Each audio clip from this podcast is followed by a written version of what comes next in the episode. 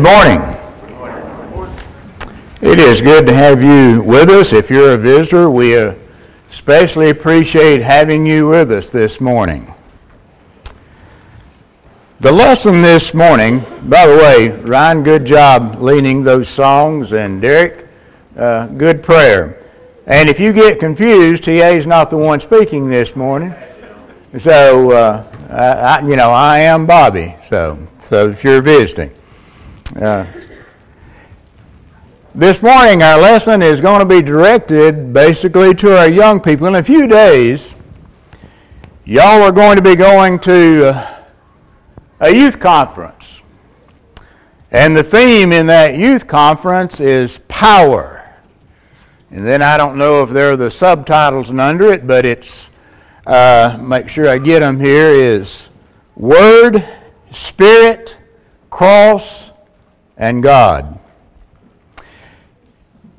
So I want to just kind of kick that off. I'm not going to try to cover the topics that they may cover, but I thought to, to put you in a mindset to get ready for that conference, maybe I could at least touch on it and acknowledge that. Now, you older folks, if you want to listen and pay attention, I would appreciate that.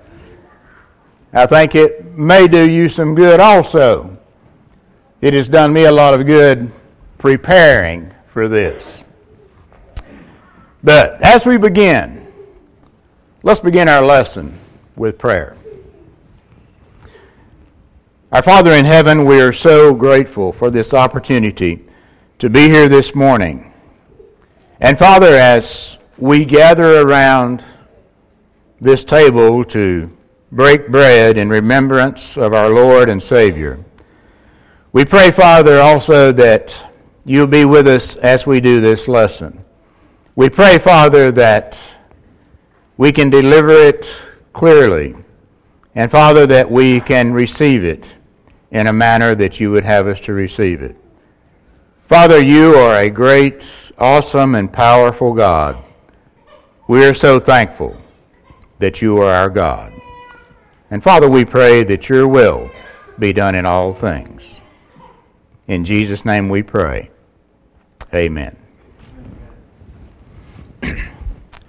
In 2 Timothy chapter 1 and verse 7, Paul addressing Timothy and probably the last epistle that Paul writes.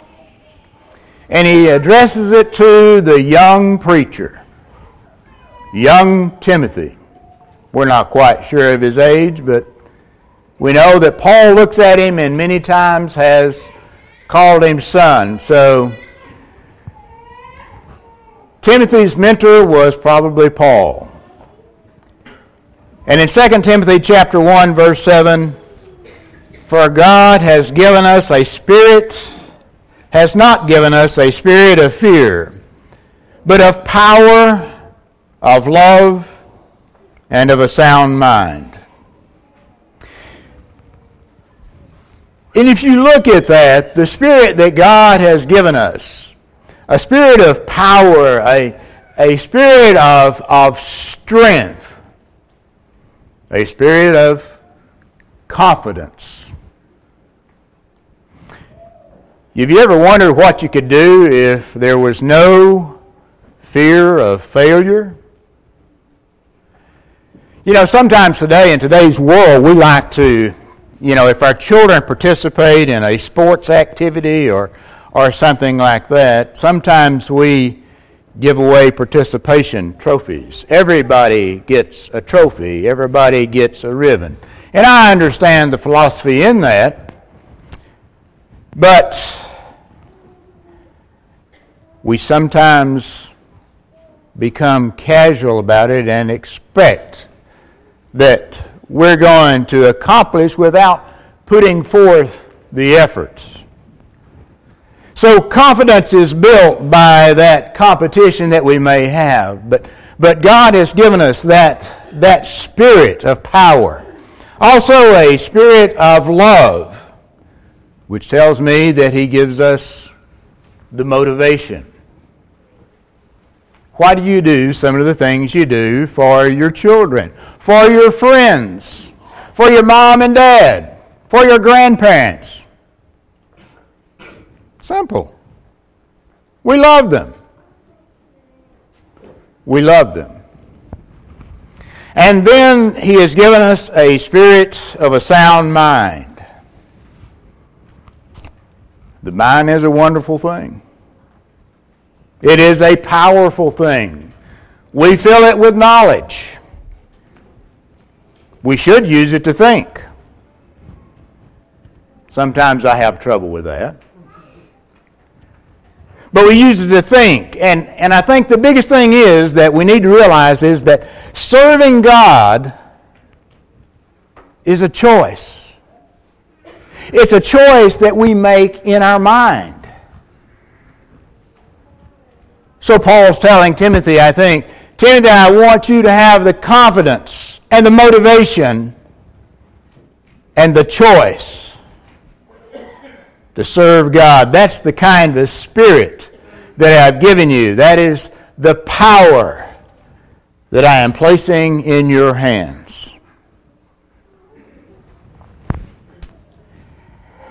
Power makes things go, it makes it run. Now, I don't know how many of you have, have flown on, a, on an airplane or a jet plane. I remember the first time doing it. I still get it through. There's nothing like it. Some people say, oh, I'll never get on an airplane. But there is nothing like it. You sit on an airplane, you taxi out to the runway, and then you sit still for a minute, and then you can just feel the motors start revving. You can just feel the airplane. It's like it's not moving yet, but it's getting ready to go. And then when it takes off, you talk about a thrill, a rush, the power that it has when it goes to that runway and then finally picks up. Oh, man. The power that is there is unreal, unbelievable. It's a rush. I can't imagine what it'd be like to be one of those aviators that sat in a jet plane on an aircraft carrier. You know, not only not only do you have that motor and those engines revved up, you've got a catapult that slingshots you off that thing. Man.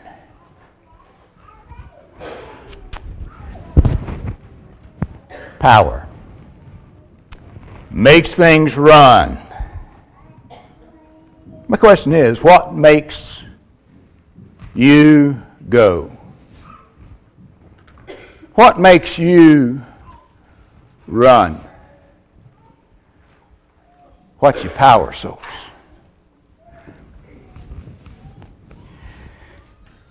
In Deuteronomy chapter 31 and verse 6, just prior to the children of Hebrew, of Israel, the Hebrews, before they entered into the promised land.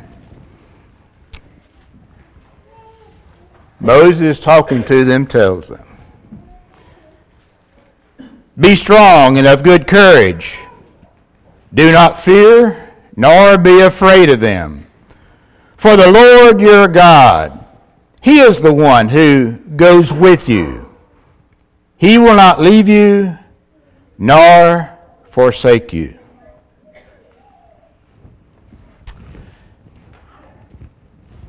I wonder how many times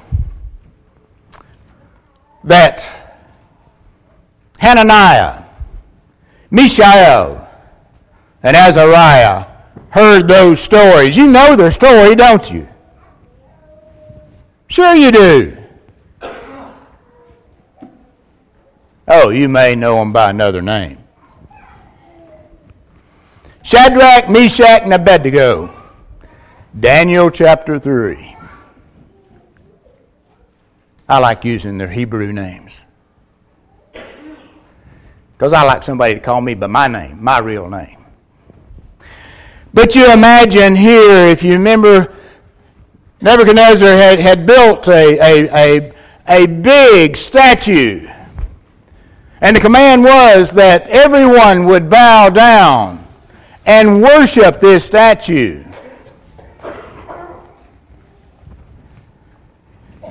And these three young people, by the way, they were young people.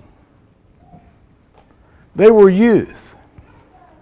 They were carried out of their homes as captives while they were young. And they were, actually, they were pretty important, I guess. They actually probably had a royal lineage. And they were carried out, and by the way, they would have probably been quite good looking and handsome, according to what we read in, in the book of Daniel. Their future in, in front of them, trained by the Chaldeans, Babylonians, whichever one you want to call them. Their future bright in front of them. All you got to do is do the training, and then they are brought before and presented with this dilemma. Nebuchadnezzar, who had already spared their lives, who had trained them to serve in his courts, now said, You will worship this image, this statue. I can hear Hananiah, Mishael, and Azariah. No, we will not. Not really wanting to be disrespectful. They give him his due, but says we cannot. Because we know that our God, you know, he you know, build a big fiery furnace. If if if you don't, we're going to throw you in it. Heat it up, fire it up. You'll either worship it or we're going to throw you in it. Do what you got to do, Nebuchadnezzar. Do what you got to do. But we cannot. For you see, our God will deliver us. And the next, the next statement, oh, just sends cold chills. Just send cold chills up you. We will not. For our God will deliver us but even if he doesn't, we will not bow down and worship your statue. Confidence. The kind of confidence. And I wonder how many times had they read this story about the, you know, and heard this story, and when they were young, heard it read to them how many stories has, has your mom and dad, your Bible teachers, read to you about the, the challenges, the obstacles, the, the things that are before you? Maybe with real life characters that you may know and real life people, or the, the, the biblical characters that, that we see. And the list can go on of, of heroes that we want to, to, to write about. these young men knew where their source of power was. What is your source of power? You know, they literally took that passage out of Deuteronomy 31. They, they took it at face value. You know, we can do that we can take God's word at, at face value. What He says, it will happen. So in your youth conference, when they talk about power, when they get to the point and they talk about word, God's word has power.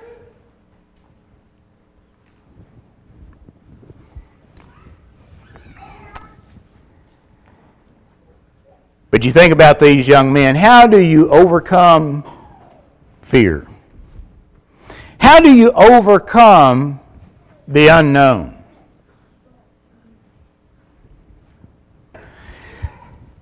Boy, there's times that I have faced things that have just literally stopped me cold in my tracks. David could probably tell you about them. And, and, and they're hard to shake. Sometimes we may call it worry. It's not really worry, and, and it may be the onset of stress. But a lot of it may come from, from not being able to control things or facing the unknown. And I look back and I think about those apostles in that first century. They walked with Jesus.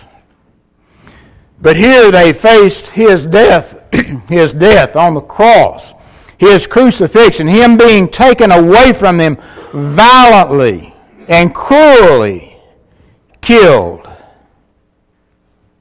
But then they were there and they saw him after the resurrection. And then he was with them for 40 more days after that resurrection. And then they were there and they, they saw him ascend into heaven. And he told them, You wait. You wait in Jerusalem.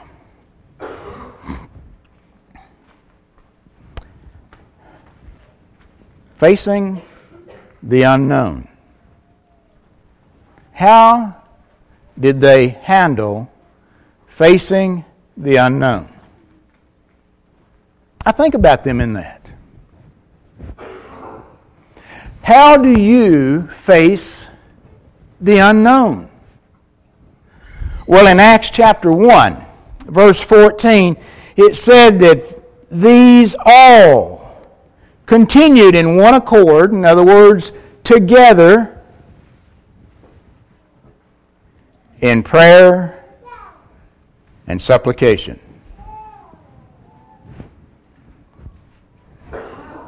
Now, I know we've had a lot of lessons, maybe from the pulpit and in the classrooms, that talk about prayer and supplication. Now, there are two different things, and, and we're going to touch on one, and, and Every time you do a, I don't think you can do too many lessons or hear too many sermons on prayer. It is that good, that powerful. But you notice that these men, where did they learn this? That they handle the unknown through prayer and supplication. You know the answer. They learned it from Jesus. They were with him. They walked with him. They talked with him. They listened. They were marveled at what he done in awe of how he handled situations, how he handled the unknown. You know, we can study a lot about prayer, and we have what we call the Lord's Prayer, which is actually a, a model prayer in Matthew chapter 6.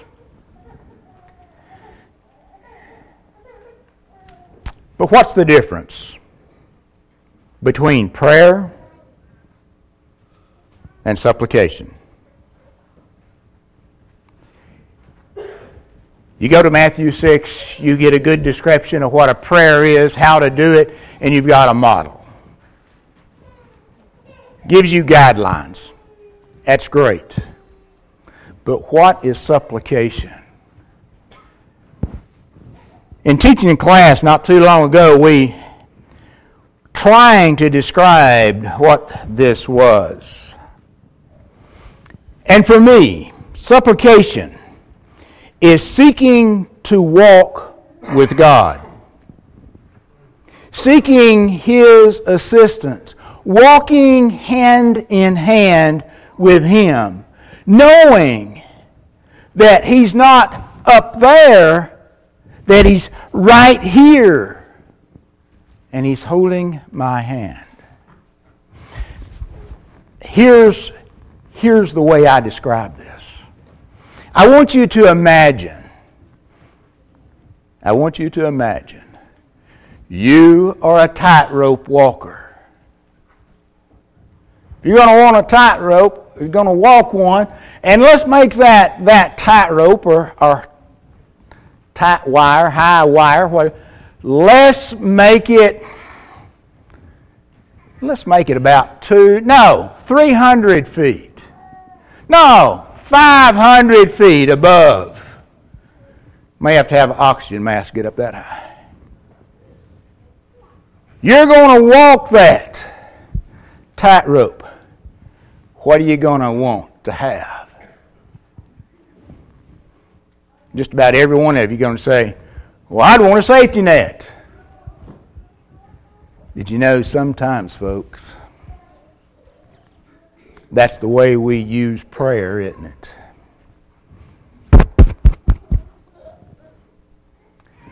We use prayer like it's a safety net. We get on the tightrope, we're walking, we fall, no worries. Because I've fallen into the net, I'm caught, I'm safe, I'm not hurt. And so many times I use prayer that way. God, I messed up. Whew! Thank you for the safety net.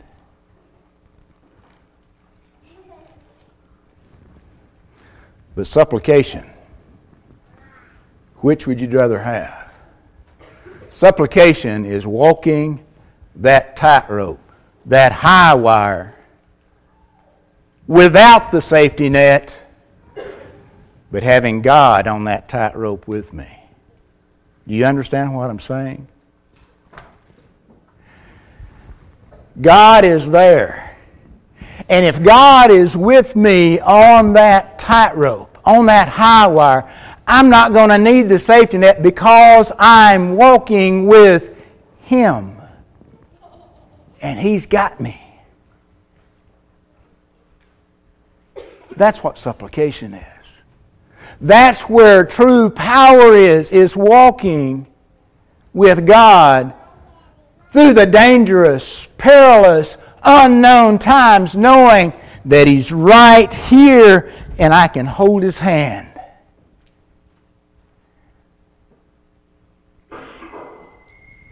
That's power. It is a powerful thing to walk with God. Psalms 118, verse 14 The Lord is my strength and song and he has become my salvation.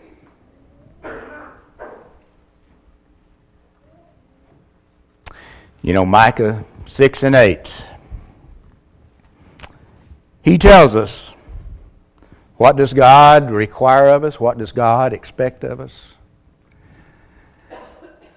One, to act justly, do what's right. Number two, love mercy treat others the way you'd want to be treated. Number three, walk humbly with God. Walk with God. There is nothing more powerful on this earth than you walking with God. You can change the world. You can change your life. You can change everybody's life that you come around. In 1 Timothy chapter 4, verse 12, Paul suggested to Timothy, he said, Let no one despise your youth, but be an example to the believers in word, in conduct, in love, in spirit, in faith, in purity. As you prepare for this conference, as you prepare for this week, as you prepare for your life, It's unknown. It's all laid out in front of you. Tap into the source of power that is God's Word, that is His Spirit. The power of the cross of Jesus Christ and the power of the awesome God of this universe. This morning, if you're not a Christian, if you have not been obedient to the gospel, we are prepared to, to take care of those needs. Repent of your sins, confess Christ before others, to be buried with Him in the waters of baptism, where you come in contact with the blood of Christ, raised to walk in a newness of life. There's power there. Or if you need the prayers of the congregation, come forward and let us know what your needs are if you've already been baptized. If you have slipped away, slipped back into the world. And we will pray for you and put you back. God will put you back into the place where you belong in a strong, powerful relationship with Him. Whatever your needs are, Tap into the power of the God of the universe. Won't you come while we stand and while we sing?